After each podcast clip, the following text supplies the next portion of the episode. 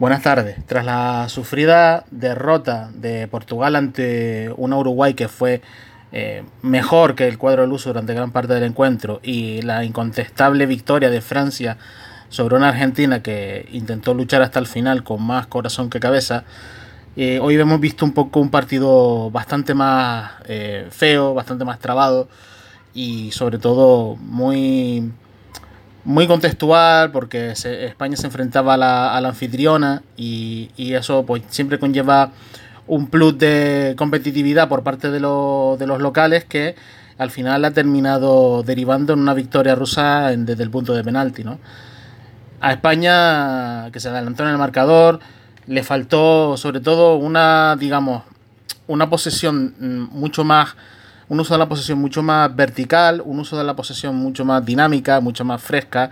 Le faltó, le faltó ofrecimientos, le faltó descargas en, zonas intermedias, le faltó eh, movimiento de, izquierda a derecha. Quizás a lo mejor los jugadores elegidos hoy no eran del todo los correctos, quizás Silva no era el que tocaba, quizás tocaba un poco más de Diago Alcántara, quizás tocaba un poco más de Iago Aspas, quizás tocaba un poco más de, de Rodrigo Moreno, quizás eh, habría que darle un matiz vertical a una selección que realmente no ha aportado un plan B. Hay un mientras tanto, hay una cosa que se estaba formando con Lopetegui, que se estaba compitiendo, se estaba, digamos, eh, unificando dos planes, un A y un B, donde el A funcionaba la mayoría de las veces y cuando se usaba eh, y cuando el B estaba medio a hacer, aún usándose, le dio para clasificarse sobradamente para el Mundial pero sí que es verdad que, bueno, ese plan, ese plan a medio hacer, plan B a medio hacer, realmente eh, digamos que tenía su, su cuota de exposición. Y realmente cuando tú atacas de forma ordenada, no sufres. Y no sufres cuando, cuando la pierdes. Realmente porque controlas la segunda jugada y controlas bien y no permites al equipo rival atacar, ¿no? De todas maneras, esto ya lo comentaba por Twitter. Eh, hay, dos formas de, hay dos formas de recuperar. O recuperas pelota o recuperas posición. Y cuando recuperas pelota lo tienes que hacer arriba, mordiendo. Y cuando recuperas posición lo tienes que hacer en un bloque medio. Mm, estrecho, pero medio al fin y al cabo. Que no.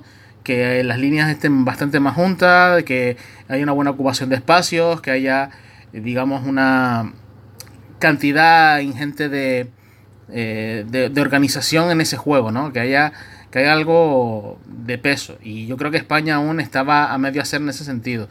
No sé si Lopetegui hubiese sido diferente, porque con Lopetegui creo que no, no desarrollamos un plan B del todo, ni le dimos esos matices verticales, ¿no? Que nos puede dar, por ejemplo, jugadores como Rodrigo o Lucas Vázquez o, el propio Marco Asensio.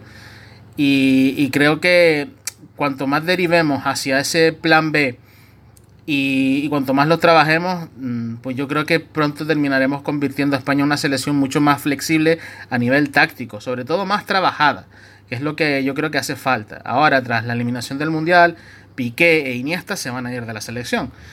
Y, van a, va a tocar eh, un central, reconvertir, bien, han hecho como central o, o algún central que esté despuntando en la Liga Española o meter a Spilicueta de central, o meter a Nacho de central. Tocará hacer un parche inmediato y recuperar a laterales como Marcos Alonso, como eh, por ejemplo, ¿no? Como Marcos Alonso en la izquierda, desechar a jugadores como Monreal, que yo creo que ya pasa mejor vida, darle más bola a Odrio Sola.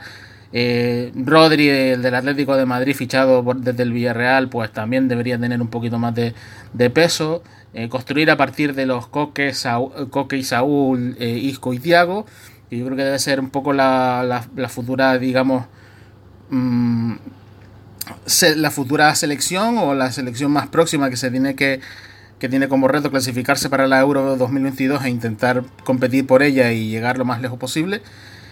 Y, y, luego en punta de ataque seguir contando con en lo posible con no solo con Yago Aspas, que yo creo que está en el mejor momento de su carrera, también con Diego Costa y, también con, jugadores como, como Rodrigo y, alguna y, alguno, alguna no incorporación, eh, bien sea Loren, en función de cómo vayan creciendo también, bien sea Loren, por ejemplo, el del Betty, bien, sea em, jugadores como, por ejemplo, Eh, ahora mismo no, no, no, no, sé realmente un jugador español que destaque, pero del perfil que, que sea como Kevin Folland de Alemania, ¿no? Un, un eh, ¿no? Que, que, sea capaz de jugar un poco como Iago Aspas, ¿no?